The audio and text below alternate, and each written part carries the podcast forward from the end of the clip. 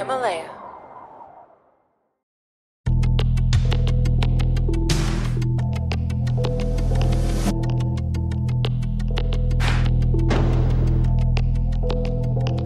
，Hello，大家好，欢迎收听这一期的子非鱼。今天呢，我邀请到了另一档播客《社会人科技评论》的主播汉阳，来和我一起聊一聊知乎，以及知乎上我非常感兴趣的各种学，比如失败学、劝退学等等。Hello，汉阳，欢迎做客。大家好，我是汉阳，然后我是一个知乎重度用户，同时也是这个社会人科技评论的主播。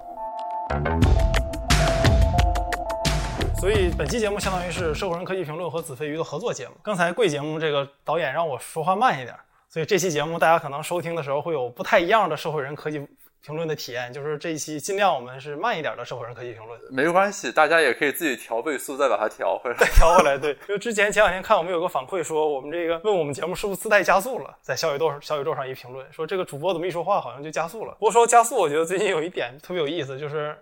大家在网上可能总看见一个表情，就是什么什么加速了嘛。然后最近总有人把这个表情刷到知乎身上，就是觉得知乎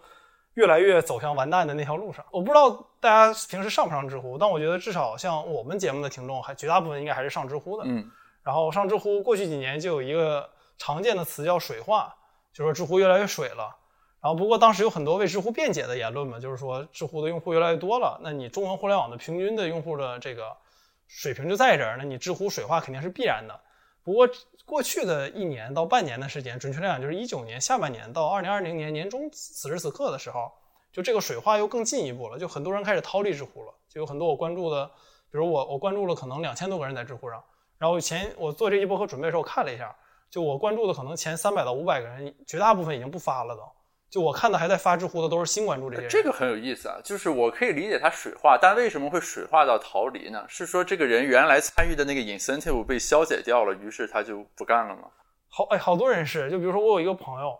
他最开始上知乎就是发各种学术类的文这个讨论嘛，就当年大家觉得知乎逼格特别高嘛，九八五二幺幺高考就是纸老虎，去知乎都是聊各种特别高大上的学术问题。当然，你如果真做学术，你也知道，其实并没有那么高大上，但至少看起来很高大上。至少知乎是一个非常好的科普的平台，就是有有一段时间，知乎是代替了我的搜索引擎的。比如说，我想查某个东西，我可能不知道，那我去知乎从零到一去学，可能比我在搜索引擎要快。有时候像看维基百科一样。但过去一段这种氛围逐渐消失掉了，就大家会用一个词来说知乎，就是知乎特别情绪化。就比如说，你到一个问题底下，你看不着讨论，你只能看到情绪。呃，是我有这个感觉，就是比如说抖机灵的越来越多，或者他以某种表述形成一种很尖刻的讽刺，然后对这个答主的问题，就是虽然你能够 get 他 get 到他想传递的那个意思，但是这个表达本身情绪是 dominant 的因素，然后那个内容本身变成次要的东西了。我也有这感觉。是，而且最神奇的就是，像你看知乎最开始早年的时候，比如说一六、一七、一八年，好多答主也抖机灵。但很多答主会感叹一个事儿，就是说为什么我好好写的文章赞这么少，抖机灵赞那么高？那他的言下之意其实就是说我是有真水平了，抖机灵只是我偶尔偶尔为之，然后觉得说你们应该真正看看我这些好好写的答案。但现在似乎在知乎上好好写的答案是少数，就绝大部分答答案其实都是以不能说抖机灵嘛，但是还是长篇情绪输出为主。就是我觉得是知乎这个平台它有个特点啊，就是它有一些内在的不一致性。或者说它那个命运有一种隐含的悲剧命运，呃，比如说刚才说的那个东西啊，就是你一般凡是一个互联网产品，都要以用户的这个基数扩张为它的那个目的或者成就。但你对知乎而言呢，就是它为了保证内容的质量，其实按道理来说，它这个应该有一个边界。或者说，如果知乎扩展到和微博一样的用户数，那知乎肯定就挂了。对，这是一个维度。另一个维度就刚才说的，就是那在内容里面，一定是说那个抓眼球的东西会更加吸引赞或者大家的浏览量。你就有点类似于经济学里面，就只要信息不对称，就劣币驱逐良币。所以你到最后就是说，同时伴随着水化，就是越抖机灵、越表达情绪的人，可能越容易优先得到关注和点赞。然后就等于说，整个知乎的内容分发机制和那个激励的系统就会越来越失灵。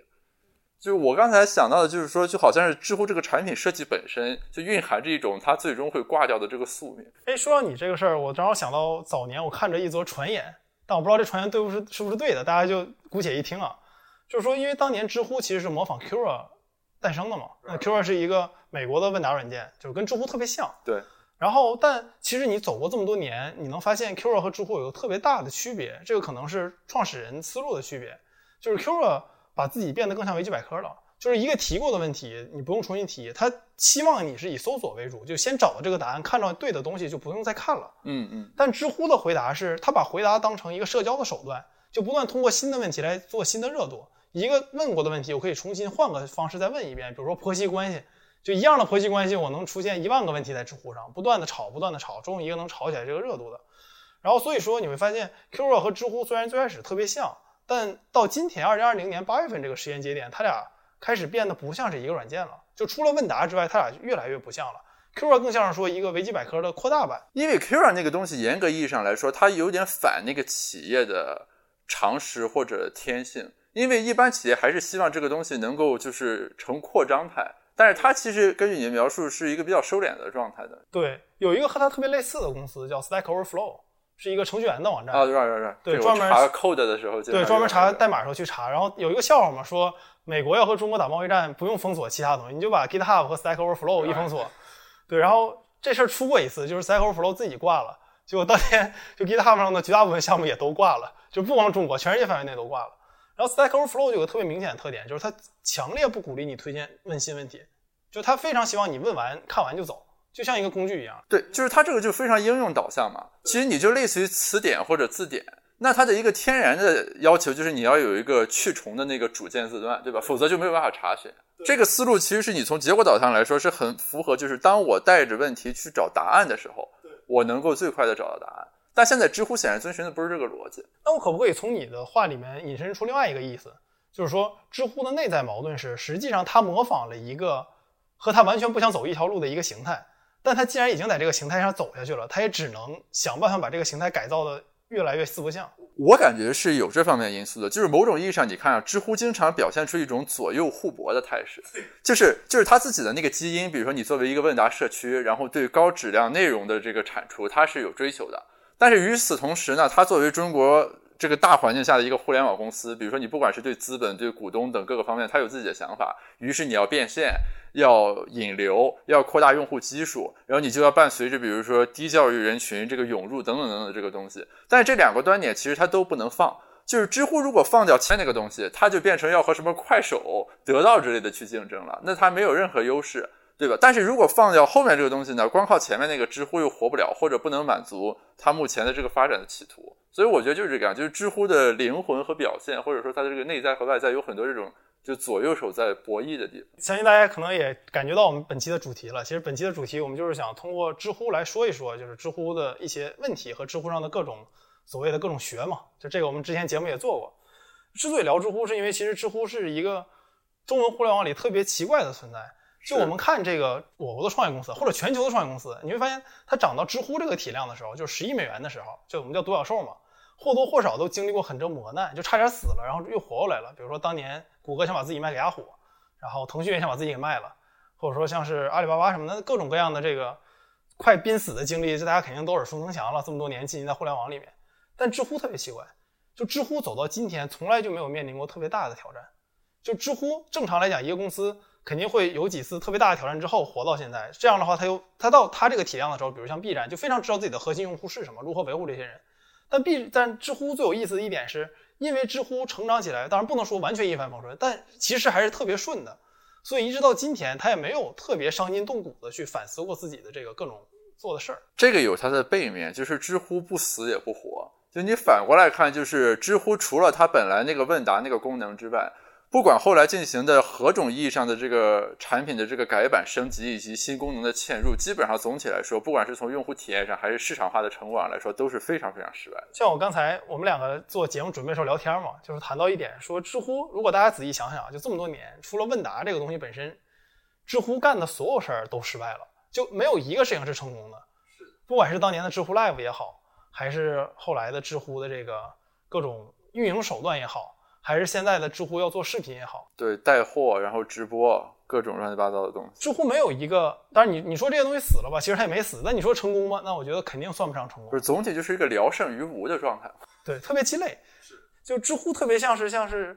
一些非洲和这种东南亚国家，就是它天赋特别秉异，就是他拿到的这个地，或者说他拿到的这个模式，就决定他很难死，他活着会比其他公司简单很多。比如说他活着肯定比电商公司要简单多了。电商公司早年那每个都差点，基本都活到现在都九死一生，知乎不是，知乎拿到这个，其实拿到这棋挺好的，但是因为它早年可能活得过于顺了，你会发现很多东西不会诞生到知乎里面，就知乎很难说它引领过哪些潮流。你可以说很多文章是大家从知乎抄的，但你很难说哪个模式是知乎带起来的。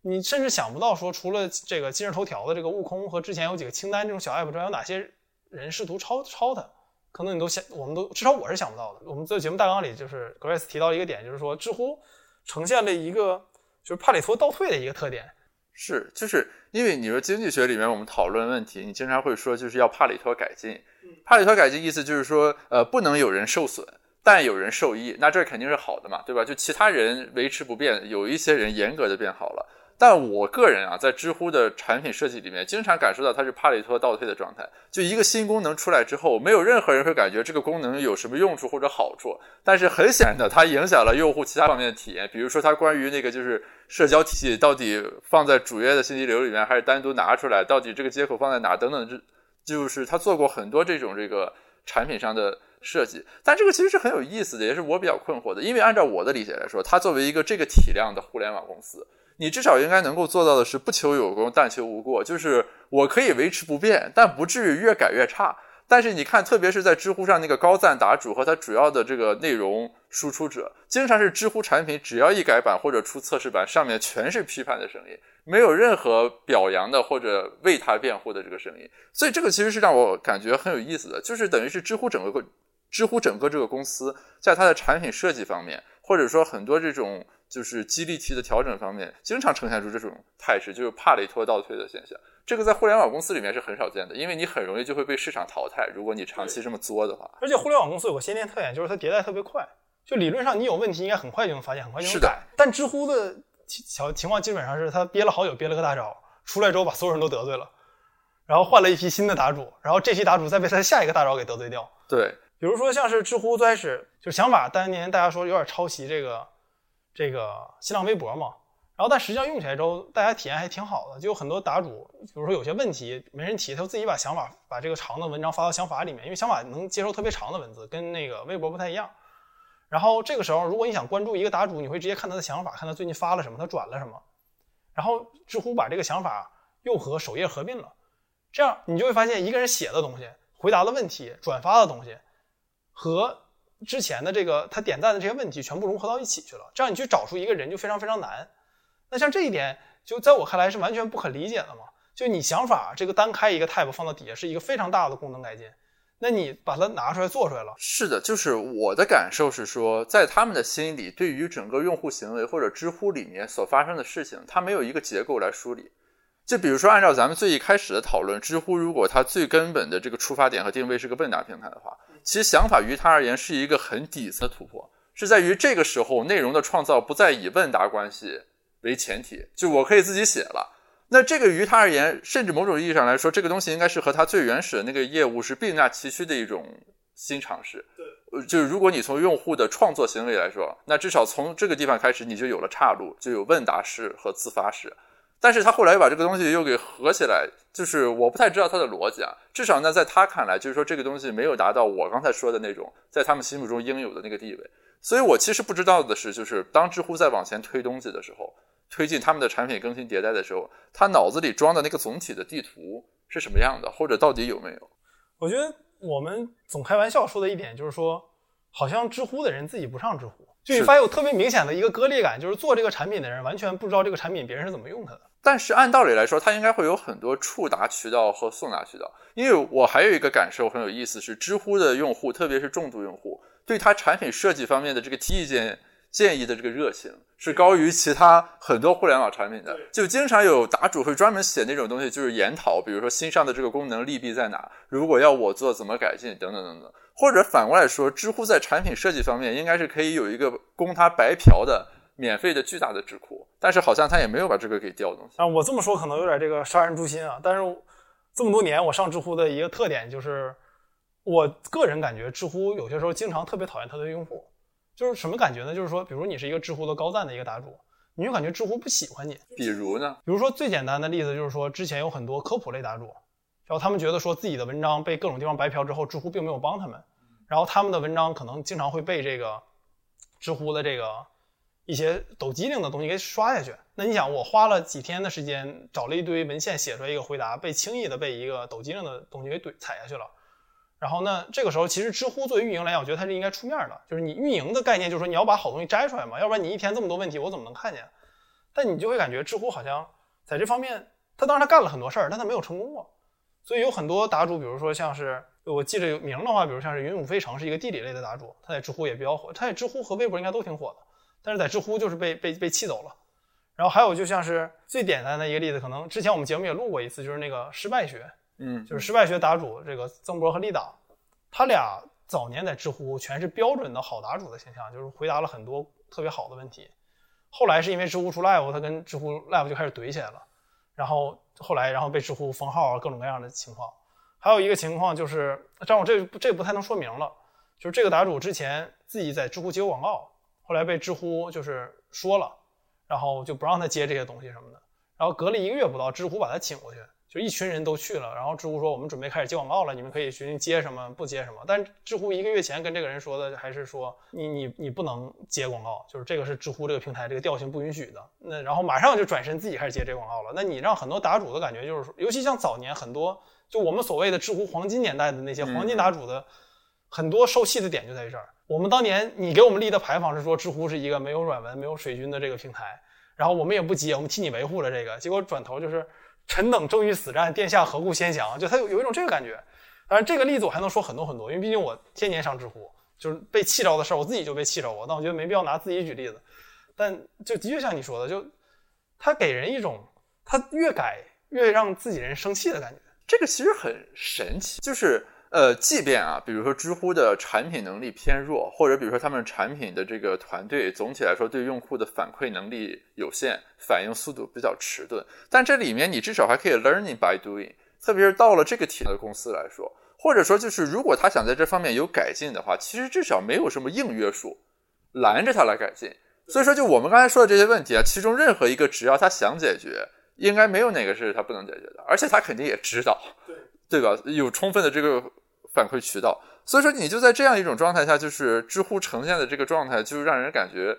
很诧异，或者就是它是一个怎么说呢？就是他自己在这个管理的过程中是一个很消极的那种管理状态。你也包括对一些这个，比如说争议性言论，或者这个大家吵架的时候的那个处理。然后我经常看到的就是说，这个知乎劝架的或者呃这个管理的时候是拉偏架。而且是把那个比较占理的那一方给摁下去，对吧？然后就纵容暴民的这个行为等等，就他总体来说，他经常就是把这个激励体系朝那个反向去引导，然后最后就是劣币驱逐良币啊，这是典型的柠檬市场问题。哎，你能不能详细把柠檬市场这个理论用到知乎上解释解释呢？柠檬市场的基本含义是说什么呢？是说就是当这个市场当中有多种不同品质的东西的时候，大家只能按照我对它的这个平均预期。来行动，比如说这市场里面这二手车有一万的有五千的，那我也不知道哪是一万哪是五千，我就是说七千五，然后那一万的就走了嘛，因为你报价报的比我低嘛，然后于是这个过程就不断进行，最后就是说好的往外跑，然后剩下的全都是差的，然后知乎本身就存在这个问题，因为它要博的是大家的注意力，于是说就是呃越能博眼球的人越生存下来，然后那个沉默的优质的东西就被迫往外挤。然后刚才我们说的是说，知乎的管理者在这个方面，因为他经常进行一些反向操作，对吧？因为你一般来说，我们通过一个 regulation 是说我中和这个问题，比如说我强制进行信息披露啊，然后就把我告诉你哪是好车，哪是坏车，这样好车主你不要走，对吧？这个市场可以存在。知乎恰恰反过来，对吧？就是纵容暴民，然后打击它的优质内容产出者，于是就会导致这个问题肯定越变越严重，越变越严重。所以就很有意思，就是我们在经济学里面，你经常讨论政府的作用是调节市场失灵的。然后知乎作为一个生态，它本身对吧，市场是有失灵的，然后它的管理者在不断的纵容市场失灵，放大市场失灵啊，所以是很有意思的一个现象。我觉得知乎像总能把一个好的东西自己调坏。呃，是，就知乎是这样，我觉得它，咱不是总说那个看不见的手吗？其实知乎是有一个看不见手的，曾经就是知乎这些好的答主们，就他们会自发维护这个氛围，然后你会发现。知乎似乎比这些答主更信任市场经济，总把这个看不见的手给打掉，就希望完全这个市场纯自发的去进行各种各样的讨论。但情况就是像你说的，就是那你把这些自发维护你氛围的答主打掉之后，你又没做这个反向操作，把这些差的东西扔下去。就如果你说你同时做行，就是说一你们别抱团儿，二就是说我把你这些不好的也清走，你就该怎么做怎么做。但他现在的操作似乎是把这些好的打掉之后，并没有让这些不好的走掉。比如说一个比较典型的例子，就是你会发现知乎官方特别愿意运行情感类问题，知乎特别愿意扶持情感类答主，他们也特别愿意做各种引战类的问题，比如说婆媳关系啊。或者说一些地域矛盾什么的，呃，地域矛盾还少，主要还是婆媳关系、恋爱问题。然后有些时候那个问题提的特别幼稚，让你一看就看出来这是知乎人自己人提的。然后，那你这一点就特别，大家上网其实都知道，就是如果你以情感的问题和这种各种人际关系的问题为主的话，特别容易陷入论战，就是谁没有这个市场没有任何信息的存在，就大家都是在输出情绪。所以就是我是觉着，在知乎自己的心目中，问题和回答这个形式本身。不是它这个软件的目的或者说作用，嗯，而是说一种形式，然后形式最终服务的是说它作为一个互联网产品公司要实现的那种增长的逻辑，对，这是我的一个直观感受，就是它固然是从问答起家的，但是现在的知乎很明确，就是它没有把自己定义成一个呃有问题上知乎你能找到最好答案的一个工具，而是说它其实某种意义上加入了什么头条。微博之类的这个战斗里面，就是我以何种方式最大程度上占有用户的注意力和时间，即便这种东西这个方法是很不甜的，即便这个问题看起来是很幼稚的，但是反正我这个引战成功了，那它的目的就达到了。我觉得能不能从你的角度聊一聊，就是知乎本身就是是不是从底层就有些问题呢？比如说像我们上知乎都知道，知乎有几个功能嘛，就是赞、喜欢，然后这两个功能其实不一样，你赞的话它会影响排序，喜欢的话并不影响排序嘛。但就像你刚才提到的，就是一个情绪类的内容势必容易比一个专业内容容易得到用户的赞。比如一个专业内容经常出现的是收藏比赞多，就大家都收藏但不看，因为我还没看呢，我想之后留着再看，所以我不给你点赞。然后看的时候我也估计就不点了。但情绪类的我一上头我就啪给你点个赞，那是不是它底层的这个逻辑就先天就有些问题呢？是这样的，就是知乎其实它是一个平台性的公司，然后。它这个公司面临着一个固有的矛盾，就这是经济学上的问题，不是知乎自己的问题，是激励体系的问题，或者说就是说你如何让你的用户在这上面获取足够的动力去创作内容。那么首先呢，这个赞、什么评论什么的是一种激励，但是其实它这种激励在我们经济学的角度来说，它叫做 intrinsic value 的激励，就是内在价值激励，指的是说我作为一个答主，我很在意大家对我的欣赏、对我的看法，于是你们给赞，我有动力，我就写。但是这个激励只是激励当中的一种，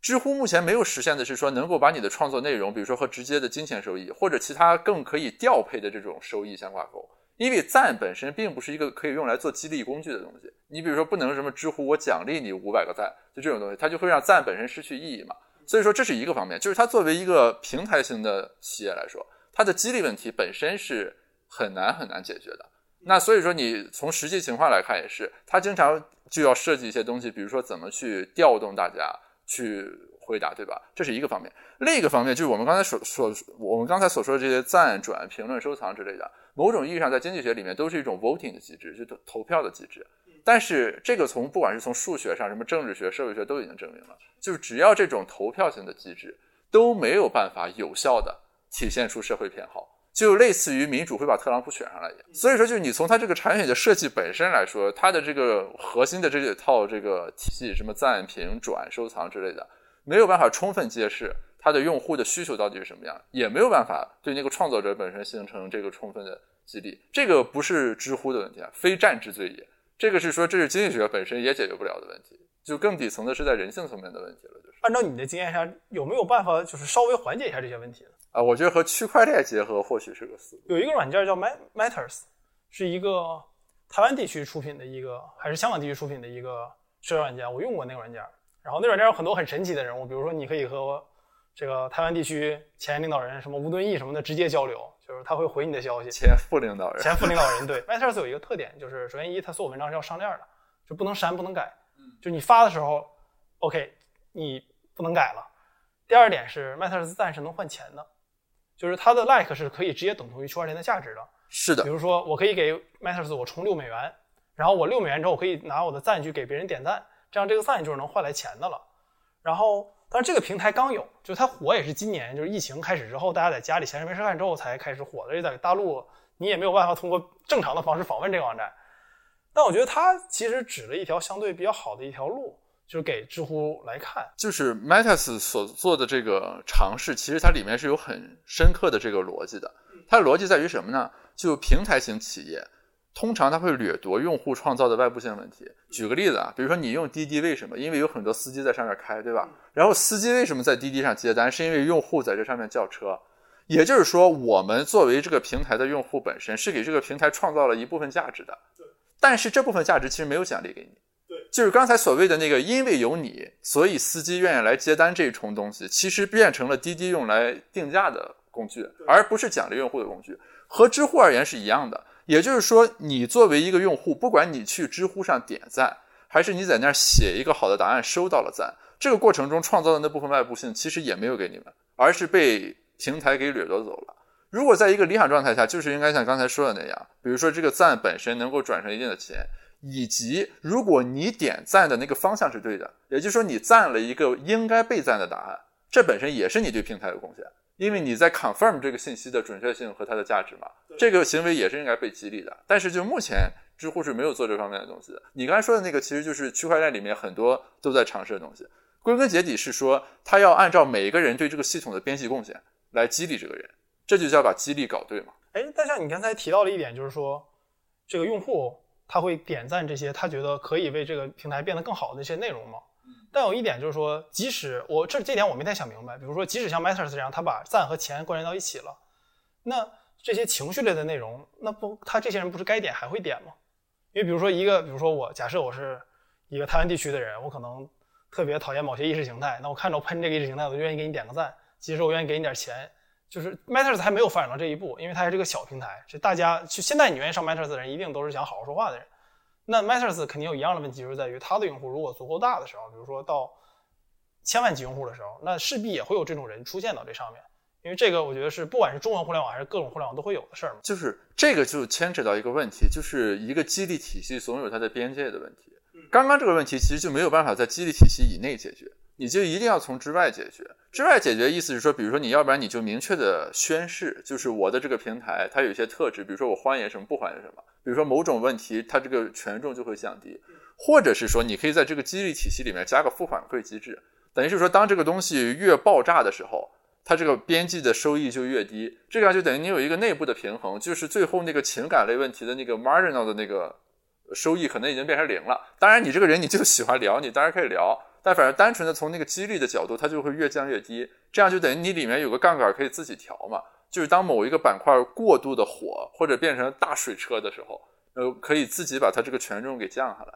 但是设计这种激励体系其实是个很难的东西，因为你没有办法捕捉到里面所有人的那个动机到底是什么。某种意义上是有点计划经济的思路的，所以区块链这个东西很有意思。就一方面它是很去中心化的思路。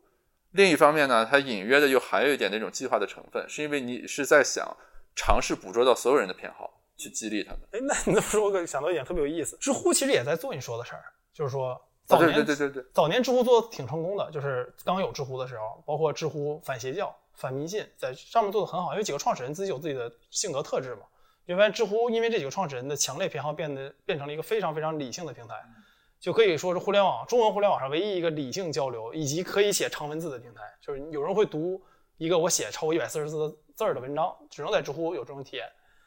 然后，但这个激励体系似乎到某一个点就失效了。就比如我这个点在大部分人的心中可能是一八年左右，就是这个点突然失效了，就知乎开始水化了。那我可不可以理解，就是说像知乎这种这种平台，它的奖励机制？如果适用于一个小小规模的情况下，它到一个过于大规模的情况下的时候，还是会引发一些变化，导致它必须重新完全设置一套新的激励机制来引导这些舆论风气呢？是这样的，就是刚才启发我想到一个点是什么呢？就是反人性这个词。就你会发现，从出发点上来说，知乎的这个产品设计，某种意义上就是有点反人性的，就有点类似于它是个健身 app 那种感觉。就是说它不是以那种就是我诱导你消费。我引导你看一些有趣但无聊的内容为发家致富的，这是它的这个起点。那这也就意味着什么呢？就是它有这个反人性的这个特质。你在一开始你就一定要以某种方式去 regulate 或者引导它，否则的话就是一定是顺人性走嘛。就是这个系统不会天然的反人性，一定是你在去引导它、管制它。但是就发展到一定的这个组织规模边界的时候，肯定这个规矩就失效了，或者说你没有办法再继续规制下去。于是你要么投降，对吧？要么你能有更好的那种更精巧的设计。我继续保证的是说，规模虽然变大了，但我还是能够沿着那个轨道走。那我的感觉就知乎总体上就是投降了，对吧？就是不管是在它的初始定位上，还是在它的具体运营策略上，就是它能舍弃的都舍弃掉了，然后迎合的是中文互联网的逻辑。所以它和头条和微博一样，我要占有用户的时间。我早年对知乎最大的一个意外的点，就是我刚用知乎的时候特别那好奇的一个点，就是像像咱俩属于上网比较早的人嘛。就是你到零几年的互联网上会看到一个词儿叫 TLDR，就是 Too Long Don't Read，太长了你不要读，这是一个国外传过来的一个词。然后好多文章会把自己的开头放上这句话，就是说我这文章特别长，你不要读。知乎是那个就至少一五年的时候，知乎给我的一大感觉就是说，一三年一三年左右，知我第一次用知乎的时候，知乎给我的一大感觉就是，我去这个平台竟然鼓励别人写长文字，就当时我感觉其实挺不可思议的。就那个年代，其实微博是不是已经挺火的了？微博、推特。然后知乎是反其道而行之的，和 Q 一起，所以当时我觉得说知乎这东西好是好，但能不能成，我其实说不太准。但实际上我们其实证明了一点，就是说知乎还是能成的，就这种模式。但反过来说，它到过于大的时候，这个模式可能又要回归到自然状态，就是说你太长了，的确大部分人是不想读的。这个地方是这样的，你就跟这典型的是说什么呢？就这个博弈的结果有可能是分离均衡，也有可能是混同均衡。什么叫分离均衡呢？就是这世界上有一些人是愿意写长的，一些人是愿意看长的。这一波人在知乎上，对吧？一些人就愿意看短的，写他也只写短的，于是全都在微博或者推特上。那这肯定是可以存在的，这也是早期的时候的那个状态。但是其实这个地方有一个问题，是在于说人群里面这两种人的比例是不同的。对你这个长内容的创作者和阅读者，其实占比是小的。那当知乎如果想扩展它的边界的时候，它唯一的选择就是说我从原来那种分离的均衡跳出来，大家和光同尘变成一体的。也就是说，原来可能这世界是九十比十，知乎占着那个十。他后来发现这边变成一千了，反正我到这儿来可以变成二十或者五十，总比原来那个十是好的。我我的感受是说，知乎其实是这样的一种转变，就是它等于是说，本来是在这个地图板块里面，我有自己的一个定位和角落。现在我抛开这个定位，冲到更大的版图里面呢，某种意义上我迷失自我，但我在绝对意义上抓到的那个饼更大了。如果他一直抓下去呢？因为像咱俩刚才聊了半天，其实聊的都是知乎的内在矛盾，就是它是一些你很难想象能怎么改的矛盾。那这种矛盾如果它一直走下去，那你觉得它未来会是什么样呢？我的一个假设是说啊，会再出现一个像早期知乎一样的产品，去完成我们所说的那个知乎的黄金时代的那种状态。然后知乎呢，逐渐逐渐的会变成一个呃，不管是卖网课、带货、视频直播。辩论等等这种泛娱乐化的一个社交产品，可能是类似于与头条、微博并列的这样一个存在，就等于是说，它其实把自己异化成了另一个东西，那么自然而然会有东西生长出来承接它原来的那个部分的使命。这是我的一个假设。那如果顺着这个假设来想，就因为像你研究投资，我创业嘛，那从你的角度来看，如果知乎早年不拿这么多钱。把自己的目终极目标定到豆瓣那个水平，知乎有没有可能会避免这些问题呢？就是说我也不想挣太多钱，不想做特别大，但我就小点活着。我觉得那肯定是可以避免的，可以。就等于说，它就很明确，就是说我们这个世界上有两种东西，我呃，知乎包括豆瓣是在这个角落里的，然后我也没有那个大的预期，但是我这个东西也能够自循环，所以那些人也不会来说我一定要干掉你，这个肯定是可以的。这个归根结底其实还是说，可能是创始人，特别是他的一把手。对这个东西怎么看的问题，对吧？你你豆瓣之所以一直保持这种状态，虽然股东骂娘，但是用户还比较满意，也是说因为它的最核心的创始人有他自己的执着和坚守嘛，对吧？知乎如果能秉持那个路线，肯定是可以的。但是现在实践证明了，就是他的创始人，对吧？不是那么想。你说到这儿，突然想到有一次我们和知乎合作，一八年底，我们当时知乎刚好知乎 Live，然后找这个答主去帮着去做一些嘛。然后当时我们就做了一系列的跟 AI 有关的一个 live，然后请了一些比较有名的这个大咖一起来做，然后知乎还给了个开屏。然后这个合作过程中啊，知乎给我们换了三个对接人，就是每个对接人都不知道上一个人怎么想的，然后他都有自己的想法对于这个 live。然后那一趟下来，我就觉得就是那一八年的时候是知乎主推 live 的年代，就是知识付费最火的时代就是一八年嘛。然后这样一个重磅产品，你换人如此之快，你的这个思路变化这么大，我觉得是不是也说明了一点，就是知乎啊走到今天这路不一定是他故意想走的，他可能就是摇摆摇摆摇摆着，不小心就走过来了，走过来之后他也回不去了。是，这是典型的，就是说我们今天后验的角度来说，看起来知乎好像走了一条路，但是你从先验的角度，就当时每个时点上，知乎为什么往推那一步，为什么往这个方向没往这个方向，不一定是很有预谋的东西。对你或者说三年之前的这个知乎的 CEO 应该是周源是吧？他他是不是这么想的？就是到二零年的时候，知乎要变成这个状态，我觉得是不一定的，对对吧？就是有很多是说你预设的这个行为是为了这个，但最后这结果恰恰与之相反。就所谓通往地狱的路上铺满人类的善良吧，这典型的。我们但愿啊，知乎是怀着一个善良的目的。哦，这点我还是还我做用知乎这么多年，我还是信的。但虽然它结果不一定好啊，但这个但论迹不论心吧，但意愿是好的，实际上结果不一定特别好。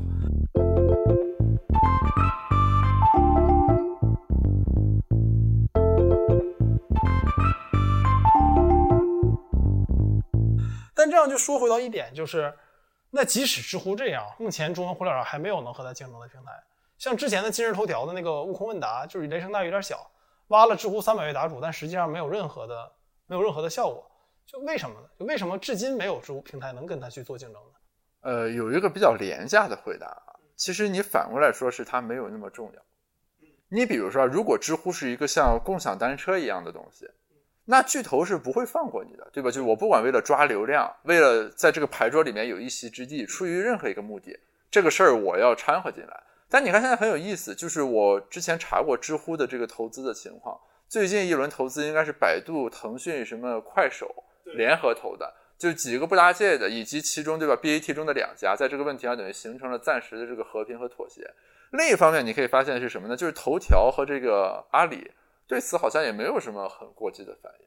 你比如说，阿里经常会叫嚣什么“我们与美团的战役是没有边界的，我们的预算是不设上限的”，对吧？就是你从巨头的这个行为里面，我们假如说这个张一鸣和马云是比较聪明的人，等于是在反向印证一个问题：就不管他们经过了怎样的思考，他们会发现知乎这个东西在这个帝国版图里面没有那么重要，或者说阿里旗下，比如说一定要有饿了么。啊，一定要有这个哈罗单车啊，或者你要有阿里影业什么乱七八糟的东西，但是他没有感觉我一定要有阿里自己的知乎，否则你以阿里那德行，一定自己干一个或者投一个出来，对对吧？你这从市场对你从市场上反应就是这个样，所以说就是归根结底是说这东西可能没那么重要，还是？那你觉得还有可能会有人做一个像你说的取代知乎一部分功能的软件吗？我感觉这个其实主要要看中国的这个互联网领域，接下来它总体的这个。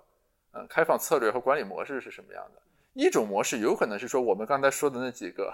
呃，比如说呃什么 GitHub 之类的这种东西，就是它都会逐渐和中文的互联网世界融合的越来越紧密。于是国外很成熟的问答平台会有它的中文板块，或者说怎么样，然后逐渐生长起来，然后进来，这是一种思路。另一种是说，就是因为这种需求确实存在，那又会有新一代的人，新一个周元，然后又做出来一个那种黄金时代的知乎。然后把怀有那种比较纯粹的东西的人再重新吸引过去，我觉得是有可能。这个发生过一次，其实就是像当年 B 站和 AC Fan 的这个竞争。嗯嗯。就早年的弹幕网站其实只有 AC Fan，就我我我这个年纪，咱俩这个年纪都是从 AC Fan 起家开始上弹幕网站的。然后后来当当年大家还争论这是弹幕还是弹幕呢，大家好像现在也不怎么讨论这个事儿了，就你爱怎么读怎么读吧。然后后来因为 AC Fan 总总挂，然后 AC Fan 和知乎有点特别像，就是他他领领领导总是来回换思维。所以就是把自己玩玩死了，然后但因为弹幕网站的确是一个目前看来比知乎更刚需的需求，是，所以 B 站又有一个人继续做，当然当然还有好多站，什么 C 站、D 站什么都有，然后但 B 站做起来了，然后一直做到今天这样，然后这些故事其实大家也都知道，AC Fan 现在你说哎半死不活吧，基本上，你不能说完全死了，但 B 站明显是非常成功的。但你回到一五年的时候，大家会觉得知乎比 B 站要重要，而且会觉得说知乎的价值比 B 站大，就。好多人是我至少我身边是好多人是有这个想法的，因为当时好多人觉得说这弹幕有啥可看的，对吧？但到今天我们大家发现，我操，原来说了十几年中国的 YouTube 是谁？不是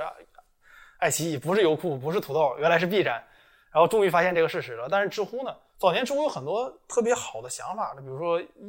六年的时候，记得他有时候邀邀请我们去聊过一次，觉得当时有个想法是说把自己的搜索引擎，它不能搜嘛，但是它搜索引擎到今年都很差，搜我帮他之后还好一点。就是当时他有个想法是说，这个你既然很多商家在上面会看很多信息，那这些信息本质上其实我是应该能卖钱的。比如说你就像阿里的这个指数一样，淘宝指数一样，我应该这个知乎指数也是能卖钱的。然后当时我我们聊的时候，就跟他提了一个网站叫 ShopStyle，ShopStyle 是个搜索引擎，专门搜衣服和包的。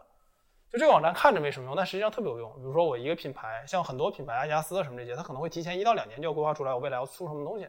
那所以我必须要拿到非常精确的数据来看到用户此时在搜什么。就这个搜不是百度的搜鞋这么简单，而是说什么颜色的鞋，这个鞋是鞋带是什么样的，这个扣是什么样的，它要非常精确的数据能拿到。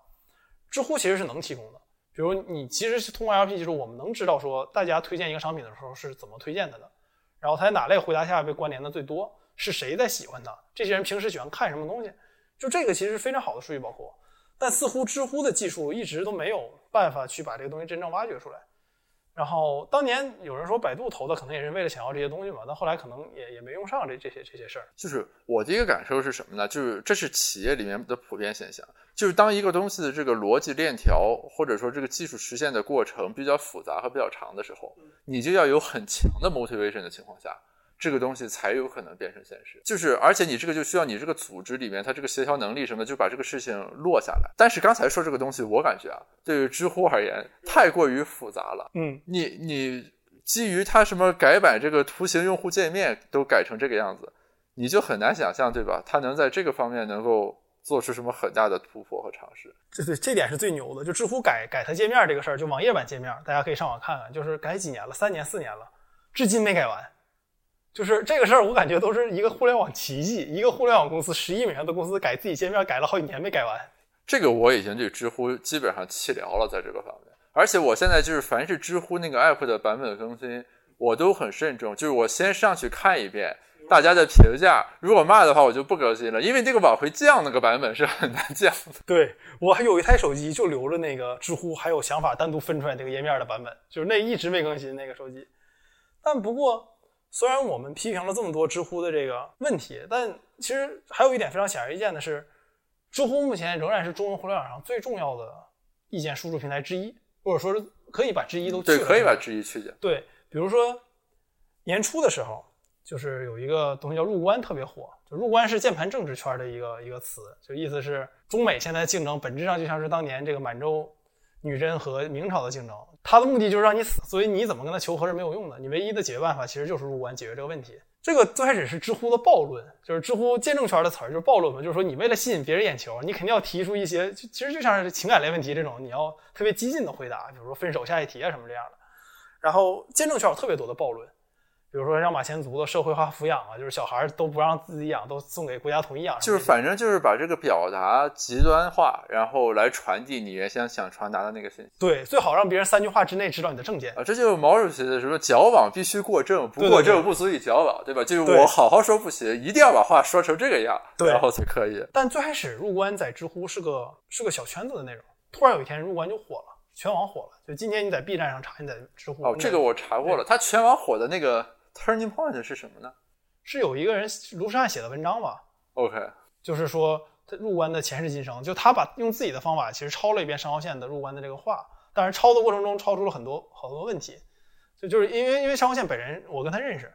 然后所以我有时候跟他也会聊这个事儿嘛，他自己其实没想过说这东西能这么火，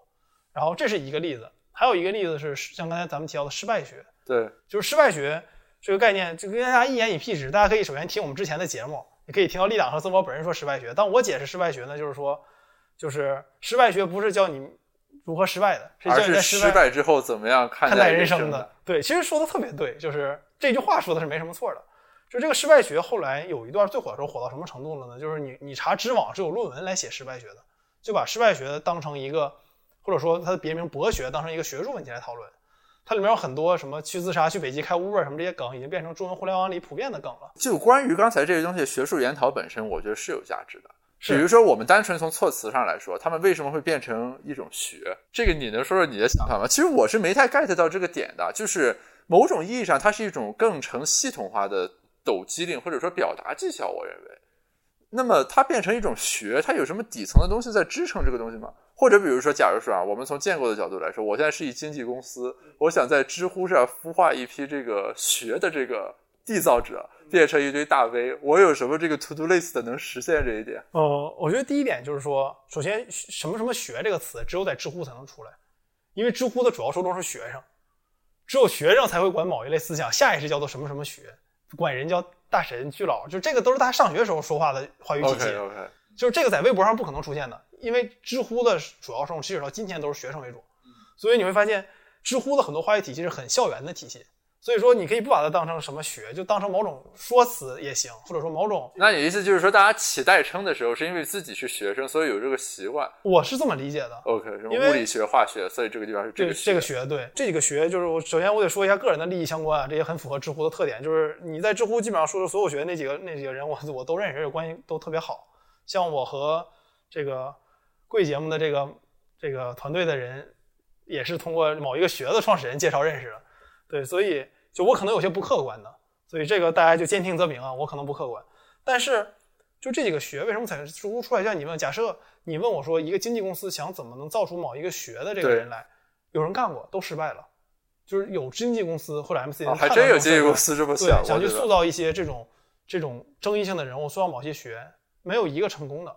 就是因为这些学有一个特别归根结底的特点，就是没有所有学都不以挣钱为目的。OK，就是只有你不以挣钱为目的的时候，你才敢说很多事儿，你不怕得罪人，而且你好多东西你是敢说用暴论去说的，因为你不怕，你不用挣钱，你也不怕你公司倒，你号被封了再来。对，就这些想做出某个学的人，或者他不想他下意识做出某个学的人，都是完全不在乎封号这种事儿的。像失败学的这俩创始人立党和曾博，那被封过号十次不止了，就是立党甚至是被 IP 被封了，就是他这个 IP 不能再注册号了。然后或者说像是这个像是是劝退学。这号也被封过，就是说这些学的这个人，首先他是有一个特别强烈的自我的表达欲的，就这种表达欲，挣钱的人一般没有。挣钱想着我怎么能挣到钱，但这种表达欲想着我他妈必须有这话说出来。OK，就是对他们而言，表达是他们本身要做的事情，不是说我通过表达来换个别的东西。对，就像老罗说过一句话，就是说大家喜欢我不是喜欢我这个人，是可能是喜欢我身上的某种理想主义的特质。那这个话其实也是能用在这些学身上的，就是你发现知乎的答主远比微博的博主让你感觉更个人化。就微博的博主，很多时候你觉得他很平面，因为他字特别短。但知乎的这个答主，你就觉得他非常非常立体。比如说曹学创始人曹凤泽，这关系特别好。你别人一问曹凤泽，就是去非洲吃肉，然后这个不内卷。对，就是这个我我看过，就是比如说他们的那个回答，就是你即便隐去他那个名字，那个开篇第一句话 就是他，那感觉就是他。对对对，就跟我们写学术论文，有的人那个写作风格，就你一读就是说我没看作者，这文章就是他写的。对。所以，我个人理解中，知乎的各种学实际上是把某一类观点用一个极其个人化的情感表达出来了。然后大家喜欢这个学，可能是喜欢这个人，可能是喜欢这个这个这个某种思想。但总之，这个思想它代表了一批人，这批人就是这个所谓什么什么学的这个信徒。比如说失败学的信徒，特别简单，你能给他们找出很，我曾经也是失败学的一员嘛，就是你能给我们找出很多标签了。比如说学计算机的。嗯，然后学校都不错，都会面临就是都是学生，会面临找工作的各种挑战啊什么的，就非常典型。你能看到为什么他们会喜欢失败学，因为意识到了自己考试考特别好，但是你到某一个点，自己的这些优势都可能没有用了。或者比如说像曹学，那曹凤泽本人是我俩都是东北人，所以你能从他身上发现很明显的东北人特质，就是说东北其实东北挺地大物博的，就是好多对于浪费什么的概念和其他地方不太一样，就发现就他特别。讨厌，比如说像西二旗这种地方，人挤人挤在一起，因为他从小到大觉得人的生存环境还是有很大空间的，然后他就觉得人就应该有广阔天地、大有作为，就不应该就因为犄角旮旯这些事儿。因为在东北，绝大部分人其实不太用操心生计问题，没有特别穷的，可能也没有特别富的，但这种时候他就觉得说，那你就想做什么做什么呗。所以你发现他有特别强的个人的特质在这儿，然后或者说像是劝退学，劝退学这个创始人不能说创始人吧，但是你这个旗手之一，网名叫倒数二成蒋立成，现在叫 Q Stone。他是以前学化学的，特别好学，人大学化学出来的，然后意识到我操，这专业没有任何屌用，他们环化财生这四大专业简直就是天坑，所以自己拼了命的转学到计算机，后来去的人大这个高领的那个人工智能实验室去学的人工智能，然后现在做 L P 所以对他来讲，就是他这批人代表了，就是说我得帮你们，就是我作为老学长，我得帮你们这些人不能再踩到这个坑里面了。所以你发现这些学有个特别大的特点，就是他人群可能都不多，但这帮人特别能发声，他一个人顶十个人说话能力。有某种意义上好为人师癌的症状，对，那知乎用户嘛，像我们都这样嘛，就是总愿意逼逼两句。就是我，我觉得是说他的内容和他那个个人的特色，这两个是缺一不可的。因为你如果没有内容呢，你就没有共鸣。就是对吧？你劝退学是因为有在其中深受其害的这个人，对吧？当年我也差一点进了这种天坑里面。然后另一个方面就是说，那个个人的特点是很重要的，就是你能够把我们大家想的这玩意儿以一种极其荒诞、搞笑、挑衅、暴力的方式表达出来。我我觉得这个是很重要的，就是它会让你感到我操，我想了这么长时间这个东西，或者我心底里一直压着的想骂娘的这种感受，被你以这种乱七八糟的这个形式给写出来了的那种荒诞感。这个曹洪泽说过一句话，就是曹学创始人，他说就是一样的话，你妈跟你说肯定也说过，你家人跟你说你不会生气，边上陌生人跟你说你也不会生气，只有我说你会生气，为什么？因为我是一个清华的博士，我跟你说出这句话的时候，觉得说你们是做题家的时候，你们会觉得生气，因为我是真做题家，我做到了清华的博士，本硕博都是清华的。那我现在在跟你说你是做题家，你就只会学习的时候，你是最生气的，对吧？你妈肯定不会这么说，你不会生气。所以就像你说，就是这个话在某些身份的人说出来之后，它会有一个放大效应。比如说失败学，就是失败学创始人曾博，他是浙大的学生，就他当年其实能上能上清华的，后来因为种种原因没去成，去的浙大。然后他是浙大当年他们系，我没记错的话，应该是他们系最好的学生，就是应该是他们系第一年级。他就觉得说浙大就是三本然后好多好多人最开始说你黑浙大，后来他就把自己身份亮出来了，说我就是浙大的，你们谁在浙大学习不可能比我好，对吧？我是最好学院的分儿最高的人，你不可能比我好。那我都说是三本，那他就是真三本，对吧？那这种时候你就会发现，这就加成了这个荒诞的效应。有有一种很充分的暴力美学的感觉，对就是那种我踩着你，但我又贬低自己这种对感觉，，就是我是垃圾，你跟我一样垃圾。对对，就是比如说浙浙大三本论这个事儿，就是清华北大是一本，没有二本，浙大是三本，浙大之下全是万本。就是万本这个词儿，你就感觉非常有暴力美学，就是一本、二本、万本，就这个词儿从一个浙大最好的学生嘴里说出来，就会感觉非常的非常有意思。或者说像立党，就立党本身其实也挺成功的，他他我俩是技做技术认识，他技术水平特别高，就是绝大部分在知乎骂他的人其实没他技术水平高，对吧？那他这时候他说出来一句话的时候，你会感觉就是非常的，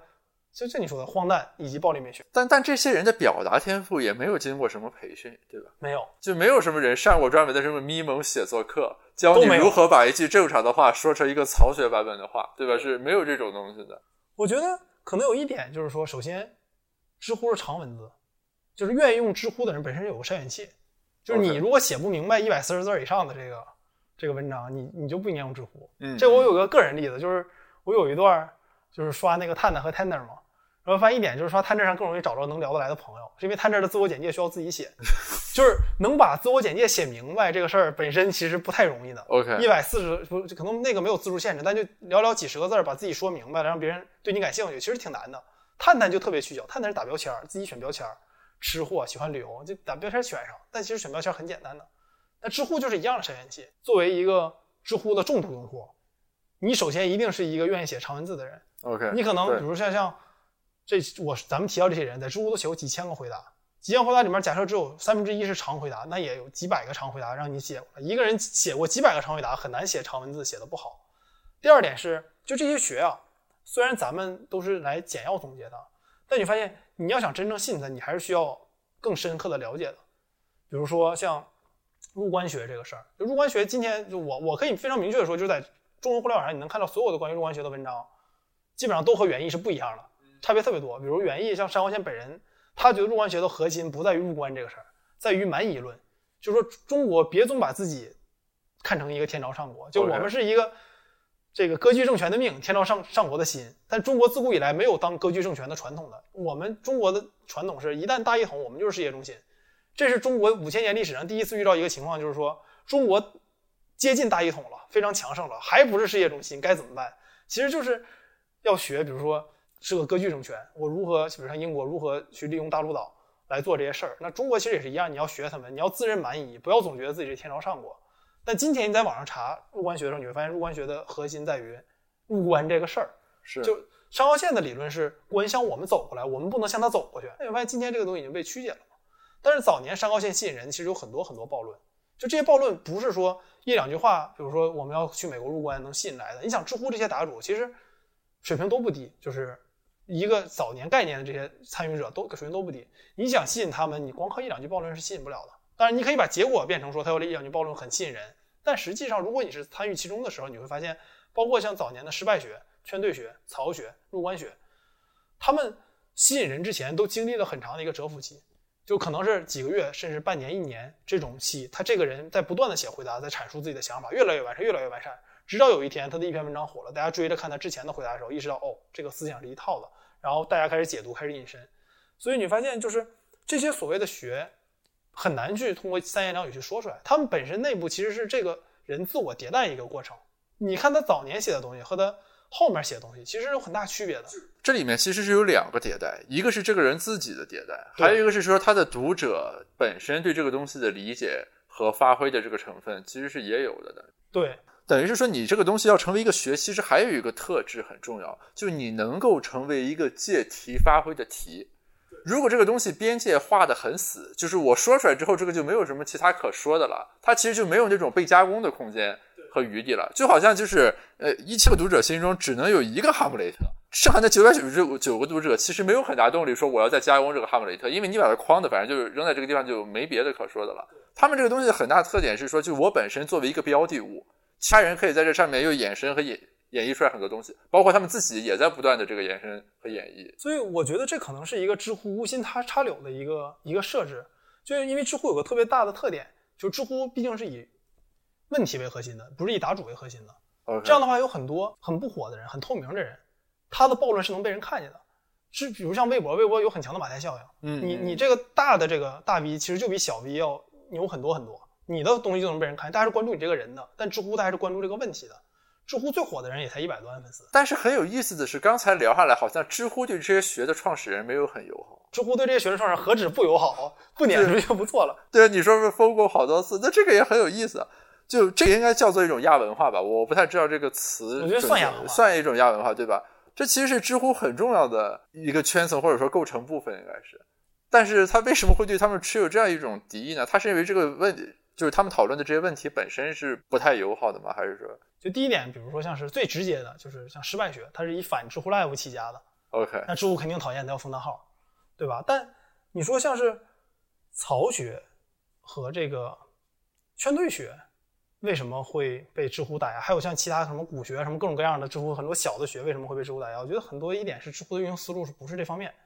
就知乎觉得我们的运营思路应该是情感类问题啊什么这些问题，就他对情感类博主会有优待，就他不是说对你不好，而是不优待你。比如说像我就不提名了，就有一个这个某个学的创始人，在知乎算是流量算特别大，算顶流了，知乎连会员都没送过他，活动从来没邀请过一次。但比他小很多的情感类博主能得到很多邀请，很多这个很多这个活动的奖励。就这时候，这些答主心中会有感觉，就不是他对我不好，而是我明明贡献的流量比这些人多，但你对他们比对我好，那我自然就觉得是你对我不好。那事实也就是嘛，你这无非是说这个激励设计，你们负一和零，零和一的关系，你实际上中间这个差别，这个一是一样的嘛，对吧？你确实他可能没有额外惩罚你，或者对你这不好。但你它事实上等于是一个差异化对待嘛，价格歧视嘛？等于如果往更深一层说，很有可能一点是知乎本身官方是很惧怕这些学的。那这里面的危险其实是两重，一重危险是说这个观点本身，比如说它里面有些比较消极或者说怎么样的这个东西；另一个方面就是它本身呈现出一些组织性、集聚性的这个态势本身是有危险性的。像有些这些学的这些这些参与者们，其实他们本身对知乎也是当年都是很资深的用户嘛。他们对于知乎的这个反感程度，其实远大于这些学的创始人的，就是因为，就是学的创始人可能我还能享受到你们的这些流量，因为你们关注我。但像知乎很多学的这个就是这个爱好者们，你发现在知乎讨论这个事儿不让讨论了，这个时候对你的体验影响特别大。就是我喜欢这个人，然后这个人在知乎本身就没受什么优待，我想聊的事儿又总被你知乎删，然后这这些人一旦开始反感知乎，你发现他们的力量特别大。因为这些人，首先一，他们的平均水平绝绝对是高于，当然这有可能我个人偏见，但我觉得他们的平均水平绝对是高于情感类问题的平均水平了。就他们黑知乎的时候，他们喷知乎的时候，可能有可能知乎的管理员都看不出来，你可能花很久时间看出来说他们在骂我。那这个时候对于他们来讲，他们是其实是不能小看的力量。就假设一个学就有一万个人，就有一千个人愿意站出来说话，那这个时候其实对于知乎来讲，其实是影响了很大的负面效应。像很多人可能像像我的很多朋友们，他们可能不上知乎。但是因为他们一上知乎就看到这些人在批评知乎，就对知乎有个特别大的印象，就是说，哦，知乎原来对待自己的高赞答主就这样，那我不看知乎了。有很多人会有这个感觉，所以这个事儿我觉得也也得不能一概而论，就不能光说知乎对于这个学的创始人怎么对待的，还有就是说他对这个学这个论调本身怎么对待的。就他本身就对这个论调不好，那你自然得罪的就是这个人身后的一批人。知乎似乎以为我打掉了一个人，这事儿就结束了。如果有一天曹洪泽被封了呢？那接过曹洪泽旗的人一定是比曹洪泽要极端很多的人。如果这个人也被封了呢？你就一路从这边走过去了。这个事情发生过一次，就是在失败学上面。就失败学最开始只是反知乎 Live，觉得知乎 Live 割韭菜，后来就变成了反知乎，再后来就变成了各种黑知乎，没事就黑。那这明显是知乎这个事应对的不对，导致这事直接。滑坡滑下去了，但某种意义上也可以说是知乎的做的局，就是等于是他采取了一种自选择，就 self selection 的状态，或者说某种意义上，知乎的用户也在呈现我刚才说的那种分离均衡，就是比如说情感类答主、婆媳关系、呃各种引战以及明星类话题，对吧？就是这种东西的那群用户，和刚刚你说的这一部分，就是有很明确的自己的呃知识上的关注点。然后有很好的创作能力等等的这一部分用户，等于是知乎在一遍一遍的这种这个钓鱼执法的过程中，在洗这两拨人。这这是我恶意揣测，对吧？他也可能有这样一种思路，就是说这是典型的，就是说我怎么样通过一个机制，告诉我这些人隐藏的那部分信息是什么？因为其实他很想知道的是谁是谁的问题。回到刚才那个话题，知乎对这个学其实它它的机制本上是有特别友好的点，就是在于它是以问题为核心的。嗯，比如说我可能是小透明，当我每个热点问题都回答。你逐渐的，你们就能看见我的想法了，而且你可以来反驳我，可以赞同我在别的回答里面，别人也能看见，这样这个学自然而然就起来了。就像孔子，你想传传播这些他的想法，他也要聚集一堆人啊。知乎聚集这堆人本身就比其他平台容易，然后尤其像这种强烈观点类的东西更容易容易。但这个东西和情感类问题有个特别明显的区别，就情感类问题很难形成某种特定的观点和思潮，比如情感类问题就是分手，然后我断家务事。就你很难从中总结出来什么暴论，比如说这个婆媳关系要入关什么，你总结不出来这种东西。但是在一些其他事情上是能总结出这些东西来的。但知乎目前就像你说的，当然我还有更恶意的说法，就是他没这个能耐，但他不小心做了这个事儿，就是他把这些人筛选出来了。就是说你任何有这种聚集这种想法的人，我就把你这个删掉，或者说就是我觉得这些文章不符合我们知乎主力思路，但是他在知乎的热点过大。我就把这个热点打掉。当然，打自己热点这个事儿，我也不，我也不想理解为什么总愿意打自己热点。就好多东西，其实你可以合理利用的。打掉之后，这些人，这些它可能就分散到其他地方，直到下一个选手再聚集一次。然后呢，这段时间内，你可以看我们的岁月静好嘛，情感类问题站在上面，然后各种引流类问题、导购类问题在上面来回刷着。但这个是，其实就是咱回到最开始这个问题，就是知乎本身对于它这个大 V 首先是没什么保护的，就是说。比如说一个人追着我骂，我没有什么办法能让我的知乎体验变得更好。其他平台是能帮助我的，但知乎没有没有这些东西。第二点就是这些不断在输出的人又不断的被知乎打掉，所以导致知乎有特别大的问题是，知乎自己的这批答主在知乎的体验都特别不好。知乎真正火的这批答主，其实现在好多都不是从知乎起家的，他只是从别的平台火过来了。那知乎，我我在想的一点是，他是不是正在打掉自己最大的这个独特性，就是这批答主这些人，就是你想，如果知乎。真的到了和今日头条竞争的时候，靠这种内容去打的时候，知乎一个，比如像知乎现在一个科技的问题下面，前十个回答里面五个是什么三十六氪、爱范儿的回答，那我为什么还要看知乎呢？在这儿。但是你站在知乎的角度来想的话，你刚才说的这两种人，或者说能输出答案的人，对他而言有没有什么本质性区别的？或者说是不是因为你自己有一种 bias，是把以你自己为代表或者你的那些朋友们为代表的人太当回事儿了？就是在知乎眼中，你们就是 nobody，对吧？或者这人和那人没有什么差别，对，很有可能，对吧？对，但是这个事情我们就是我自己当时试过，就是我研究过一次，就是说我关注这些人究竟是不是少数派。然后后来我发现一点，就是说实际上知乎的万粉以上答主非常少，嗯，可能就几万号人，就这个其实比例非常小。你到三万粉以上，可能就剩到几千个人了。所以如果这么来看的话，就是。我们刚才谈论的这些人，他们已经占，其实是占据了知乎大 V 的很大一部分的，就是他们不是知乎的，他们可能是知乎的绝对用户来看是少数派，他们在知乎的意见里面，大概率上，从我们外部人能看到的角度来讲，他应该不是少数派。但是如你刚才所说，是因为知乎这个产品的本身定性有一个特点，是它以问题为导向，不以人为导向。对，这所以说反过来讲，就是人跑了或者人不愿意答了，其实对知乎而言造成的伤害，不像微博上，比如说你突然间所有明星不用微博了，对吧？就是那个微博可能就挂掉一半的血量，但是对知乎而言，所谓的对大 V 的打压或者说呃缺乏保护，对他而言影响其实没那么大。如果他能够持续的引战，啊，以一些话题引起一些乱七八糟的这种讨论和这个流量热度的话，于他而言也能达成他那个结果。那我们可不可以反过来想，就是知乎是不是是在赌一个事儿呢？就是可能知乎因为他拿的数据比我们谁都多，看的比我们谁都清楚，觉得说这个未来一定是走他这条路才能行的，所以他在赌，就是说这些人走了之后，只要我能走到底，我就就是换句话说，只要我能落到底，不影响我活得非常好。我感觉就是我们。经济学有个理论叫显示偏好，就是因为你不知道他怎么想的，但你可以通过行为来倒推他怎么想的。我的感觉是，知乎现在所有的行为共同传递的他这个偏好，大概就是这么个思路：就是一个东西看着像鸭子，走路像鸭子，叫着像鸭子，它就是鸭子。那知乎看着像往想往那条路上走，它也那么走，那它就是那那么走。对，而且它很执着，你发现了没？对，特别执着，对，特别特别执着。就你看知乎会干很多骚操作吗？比如说知乎上的答主是以好多是骂，天天骂咪蒙的，然后结果他把咪蒙的人请了过来。是，就是你都甚至很难找到给他辩护的理由。我就我就用一句话来经常总结这种事儿嘛，就你别去理解他，万一你理解了。知乎这一点，我觉得，我觉得还有一个事儿，我觉得想讨论的就是说，那中文互联网的未来该是什么样的？就如果通过知乎来看的话，就难道中文互联网就是一路要走到就是说知乎这种状态吗？就是水化？然后以情绪为主，还是说有可能会说就泾渭更分明一些，就是两片区域，一片是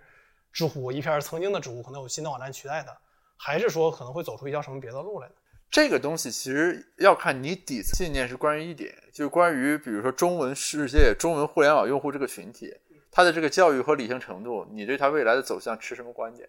那我身边大部分人持有的观点就是说，高等教育这个供给也就这样了。你再怎么扩，反正这个本科率或者说什么研究生率也就这么些人，所以说你不要指望有一天就是全体中国人全都变成了本科及以上学历水平，然后大家理性讨论，各种良好的秩序都得到了遵守，是不可能的。如果这样的话，那基本上就是分离均衡是最好的状态，就有那么一个小地方啊，你们这些愿意写长答案、愿意理性讨论人，你们去那儿待着去，对吧？大家圈地自萌，然后这边反正就一个又一个的微博。啊，什么头条，什么乱七八糟的，上面就震惊啊，中恐罪赢，不悦即焚啊，什么乱七八糟，对，就是这种东西，呃，这个是大概率的，我感觉。如果你是怀有那种圣人预期的，就你觉得我们有一个光明的未来，未来这个对吧？大家都变成理性客观的讨论者，那或许是有那个可能。那我个人倾向于前一种，我也倾向于前一种判断。对，不过，哎，那话说回来，那如果是你在这个。这个这个年代重新设计一款知乎的话，你会怎么做呢？你要我设计的话，我可能先从技术上的问题入手，或者说就是搞一个中文版的这个 GitHub 那种感觉，是不是就是把把这种硬核一点的东西先拢起来，然后呢，逐渐的往这个人文社科开放，然后以及对用户资格进行严格的限制，对吧？学历认证啊，之前有网站想干这个事儿，哪个来着？好像也是北京，我也记得，而且当时还邀请过我们，就是发那种邀请码那种。对，长得特别像早年的人人。对对对对对对。然后结果后来也凉了，好像。就其实，在中国互联网上做个社交网站还是挺难的。就虽然咱们骂了这么久知乎，但知乎能做到今天也不是太容易，我觉得。是，而且我觉得是这样，知乎或许可以考虑一个思路，对吧？搞一个那个什么知乎 Pro。呃，知乎精选啊，就那个意义上的精选，就等于把原来那个东西再给拿出来，变成他二次创业的一个部分。我觉得或许是可行的，就像是魔兽世界经典版啊，对对对对，就是对吧？你反正就这么两波东西，你再把它这个，你让它退回来是不可能了，但你拿出来是可以的。哎，那你怎么看知乎现在开始做视频的事儿呢？就肯定不可能嘛，就首先是肯定不可能，但是就是沿着我们刚才的这个讨论的框架，你其实又可以理解知乎为什么一定要做。对吧？你包括那些带货什么乱七八糟的东西，肯定知乎接下来一个都少不了，而且一个不落的都会跟上。就是我，我是觉得，就是他现在的这个目标导向，就是在于，就是说我是一个互联网公司，互联网公司普遍逻辑就是什么用户基数，呃，各种乱七八糟的东西，以及风口上这东西你不能少，对吧？否则的话，你就被别人吃掉，或者就逐渐变得很鸡肋。就如果知乎之前硬一把，顶在自己那个原来的定位上不肯动。那可能就变成豆瓣一样的这个互联网世界的一股清流。但是你既然已经和光同尘，而且把自己搞成这个地步了，那就同到底。对，就你在这个战车上，知乎是没有退路的，对吧？你敢说知乎有那种战略定力？什么虽然都变成这样了，我自愧而不动，我都想多了。这我对知乎知不知道啥叫战略这事儿表示怀疑。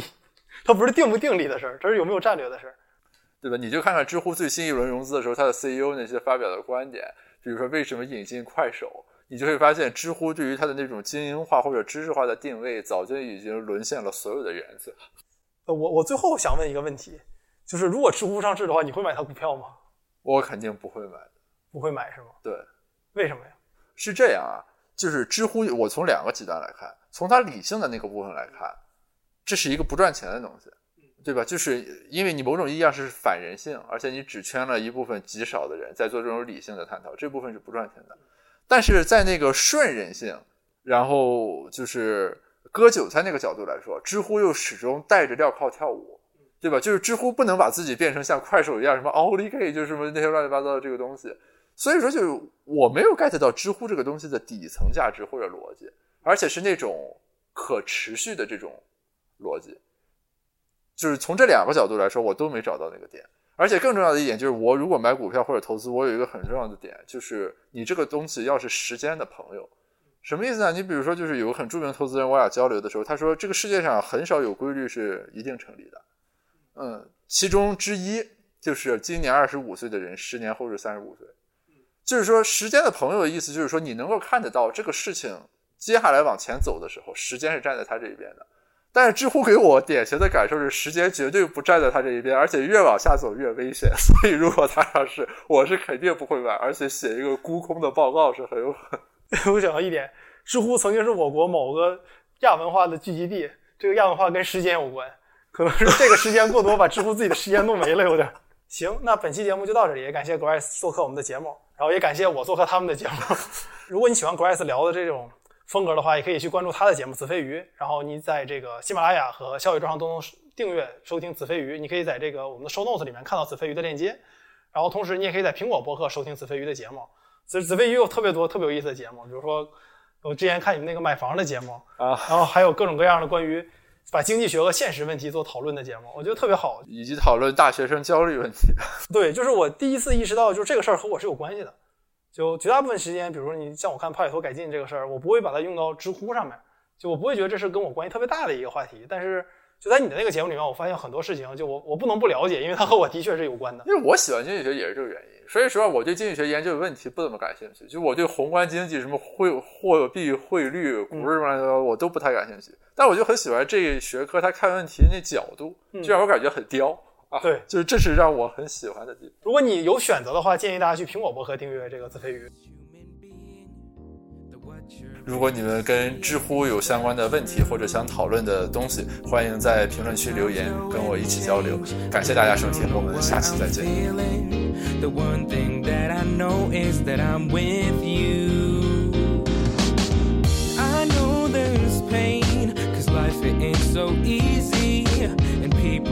and leave you all alone. And I can't complain, I've been blessed with many things. And in the end, I know that I'll be home. I'll go home. Let the bad times roll, cause I'm with.